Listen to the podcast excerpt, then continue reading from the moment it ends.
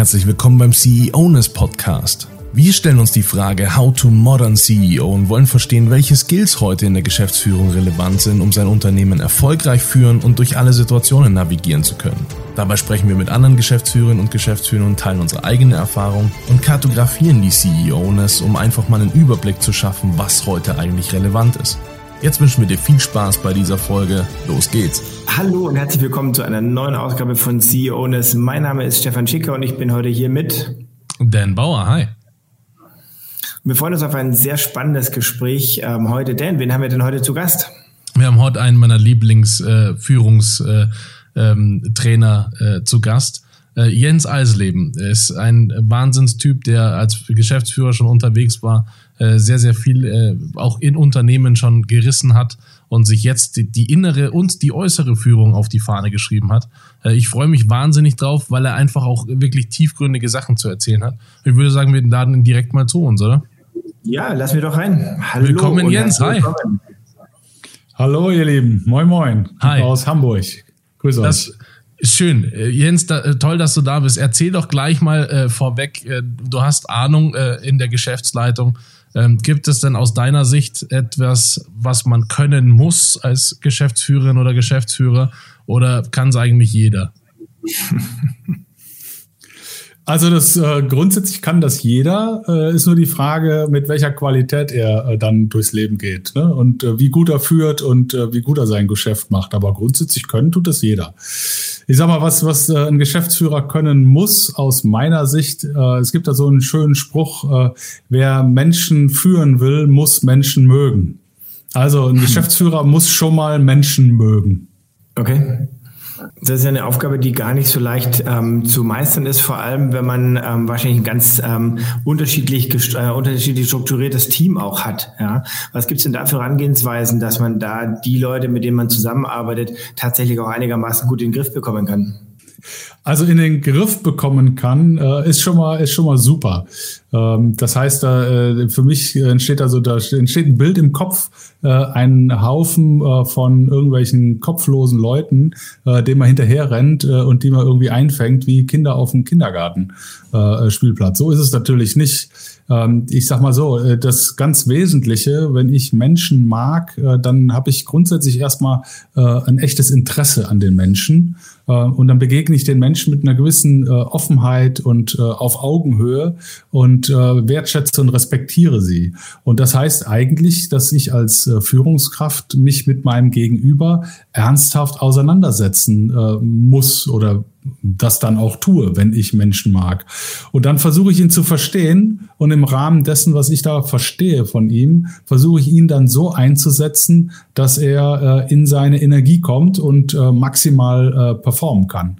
Ähm, dafür muss ich dann seine Stärken kennen, ich muss seine Schwächen kennen, ich muss seine Vorlieben kennen, ich muss auch seine äh, privaten Hintergründe verstehen, äh, um ihn einfach so einzusetzen, äh, dass er äh, eben möglichst äh, ja im Flow arbeiten kann. Also mit einer gewissen Leichtigkeit in seinen Stärken äh, unterwegs ist. Das ist die Aufgabe einer Führungskraft. Absolut, ja. Jetzt würde ich sagen, ähm, ich habe mich letztens auch mit Leuten unterhalten, die sagen, dass Diamanten unter Druck entstehen. Und ich persönlich bin äh, der Meinung, wenn jemand Druck braucht zum Arbeiten, soll er den Druck bekommen. Wenn er den nicht braucht von außen, soll er auch dem sich nicht untersetzen. Was aber aus meiner Sicht auf gar keinen Fall äh, sein sollte in einem Unternehmen, ist, dass dieser Diamant im Dreck liegt.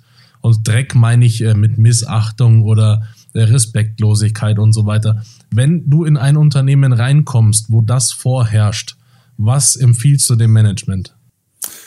Also ich äh, empfehle Management erstmal, äh, sich selber in die Augen zu gucken. Denn äh, am Ende des Tages ist das äh, ist Führung Chefsache und äh, die äh, das Führungs die Führungsebene eins und zwei sind Unternehmenskultur gebend. Das heißt, äh, die, also Unternehmenskultur, kurz gesagt, das ist die Art und Weise, wie man miteinander umgeht. Und die Art und Weise, wie man miteinander umgeht, das lebt der Chef vor.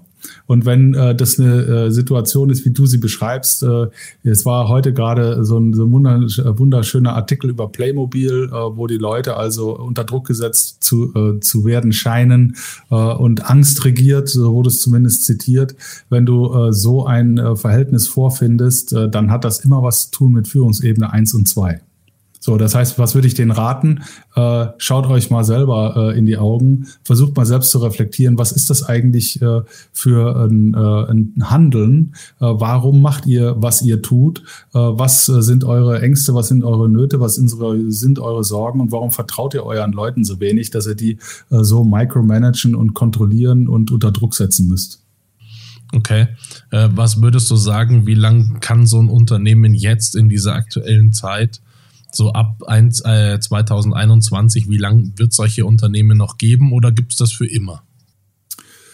Ich glaube, du wirst es nie ganz rauskriegen, ähm, weil am Ende des Tages äh, natürlich auch Menschen mit unterschiedlichen Motiven und unterschiedlichen Herangehensweisen äh, in den äh, Führungsetagen äh, sitzen oder auch immer wieder neu dazukommen. Ähm, ähm, kann so ein Unternehmen überleben? Das kann natürlich passieren. Die Frage ist nur, äh, aus welcher, auf welcher, auf welchem Performance-Level ist das Unternehmen unterwegs? Was für Mitarbeiter äh, zieht das Unternehmen an? Was für Mitarbeiter hält das Unternehmen? Und es gibt so, so einen schönen Spruch, äh, du erziehst entweder Erfolgssucher oder Misserfolgsvermeider. Und eine Kultur der Angst und der Kontrolle ähm, zieht natürlich Misserfolgsvermeider an oder hält die dann im Unternehmen und die Erfolgssucher, äh, die gehen woanders hin. Jetzt sind wir aber natürlich geprägt davon, dass ähm, die Unternehmen sehr viel Bewahrertum haben, sehr viel ähm, eben da in den Chefetagen ähm, an, an Angst auch herrscht vor der Veränderung. Und natürlich mit der Konsequenz, das was du gesagt hast, dass ich einerseits wahrscheinlich eine sehr große Distanz habe zu den Mitarbeitern und gar nicht so genau weiß, was die wollen, was die brauchen, dass insofern diese Gespräche gar nicht so stattfinden können, weil ich auf einer ganz anderen Hierarchieebene bin.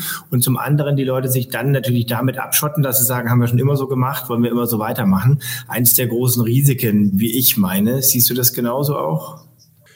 Also äh, das äh, haben wir schon immer so gemacht, ist einer meiner absoluten Antisätze. Äh, äh, die, die, Fra die Frage, die ich, immer, die, der einzige Satz, wo ich sage, der gilt bei mir immer. Ja. ja, die, die Frage, die ich dann immer stelle, äh, was hat Sie denn daran gehindert, Dinge anders zu machen? Ähm, so, und dann äh, guckst du dann halt äh, sicherlich auch schon mal in Fragezeichen. Äh, äh, also Bewahrung von äh, Dingen, die sich äh, als richtig erwiesen haben, ist eine sinnvolle Geschichte. Äh, Bewahren von Dingen, die nicht sinnvoll sind, ist grundsätzlich nicht richtig. äh, man sollte schon eine gewisse Offenheit haben, äh, auch mal äh, ein bisschen mit der Zeit zu gehen. Und was wir jetzt haben, um mal to, to get serious, wir haben hier, wir leben in einer Zeitenwende. Wir haben hier das erste Mal in der Menschheitsgeschichte das, was wir Kompetenzumkehr nennen. Das heißt, äh, die junge Generation bringt äh, mehr notwendige Kompetenzen für die Zukunft mit, als die Führungsgeneration sie hat. Also das ganze Thema Digitalisierung. In der Folge und nicht überall, aber in der Tendenz schon sichtbar, fängt an, dass die hierarchischen Strukturen sich auflösen. Das heißt, das traditionelle ähm, Verhältnis zwischen Führungskraft und äh, Mitarbeitenden äh, ändert sich gerade. Und die Führungskräfte in äh, vielen Unternehmen sind natürlich in den 80er, 90ern sozialisiert worden, was ihr Führungsverhalten angeht und treffen jetzt auf äh, Generation Y und Z, äh, die ein völlig anderes äh, Führungsverhalten erwartet, einen anderen Anspruch hat an das Management und an auch ihr eigenes Leben. Und dieses Missverhältnis führt natürlich auch zu einer großen Verunsicherung auch auf der Führungsetage. Ne? Ja, klar. Aber also so kann es doch nicht sein, ja. Ganz im Ernst, ja. Jetzt hat sich jemand sein ganzes Leben lang angestrengt, ja. Er war immer der Fleißigste, immer als Erster da, ist als Letzter gegangen, hat es dann irgendwann mal geschafft, eine Stufe befördert zu werden, vielleicht noch mal eine Stufe befördert zu werden. Jetzt ist doch mal an der Zeit, dass man ihm Respekt zollt, oder nicht? ja, ja, genau. Das sage ich meinen Kindern auch immer. Äh, und die lachen dann. Äh, also, äh, ich sag mal so, Führung ist ein Privileg. Äh, Führung ist etwas, was man sich jeden Tag, also das Führungsprivileg, was man sich jeden Tag neu verdienen muss. Und ich, man darf ja nicht vergessen, man lässt mich führen. Also es ist ja nicht so, dass ich führe und die anderen müssen sich führen lassen, sondern in der heutigen Gesellschaft ist es so, dass man mich führen lässt. Weil wenn man mich nicht führen lässt, dann wird das, äh, und das ist leider Gottes auch in vielen Bereichen so, quittiert mit Fehlzeiten, Krankentagen, mit äh, Minderproduktivität, mit einer fehlenden Identifikation äh, mit dem Arbeitgeber und einfach mit Minderleistung. So, das heißt also, ich als Führer muss jeden Tag aufs Neue unter Beweis stellen, dass ich das Recht habe, als Vorgesetzter die Richtung anzugeben. Und damit stelle ich mich grundsätzlich immer in den Dienst meiner Mitarbeiter. Ich gebe zwar die Ziele vor und die Leitplanken und stelle die Ressourcen zur Verfügung, aber ansonsten muss ich mich in den Dienst meiner Leute stellen. Ansonsten quittieren die nämlich denselbigen. Und dann habe ich das Nachsehen, weil die Performance einfach äh, in den Keller geht. Das würde auch damit gleichzeitig bedeuten, dass äh, in Führungspositionen Ego keine Rolle spielen darf, sonst funktioniert die Kiste nicht. Ist das so? Ja, jetzt die Frage, wie man Ego definiert. Ne? Aber es gibt äh, eine schöne Untersuchung, nach der äh, sind 70 Prozent, in 70 Prozent der Fälle ähm, die unmittelbaren Vorgesetzten dafür verantwortlich, wenn Mitarbeiter das Unternehmen verlassen, Leistungsträger.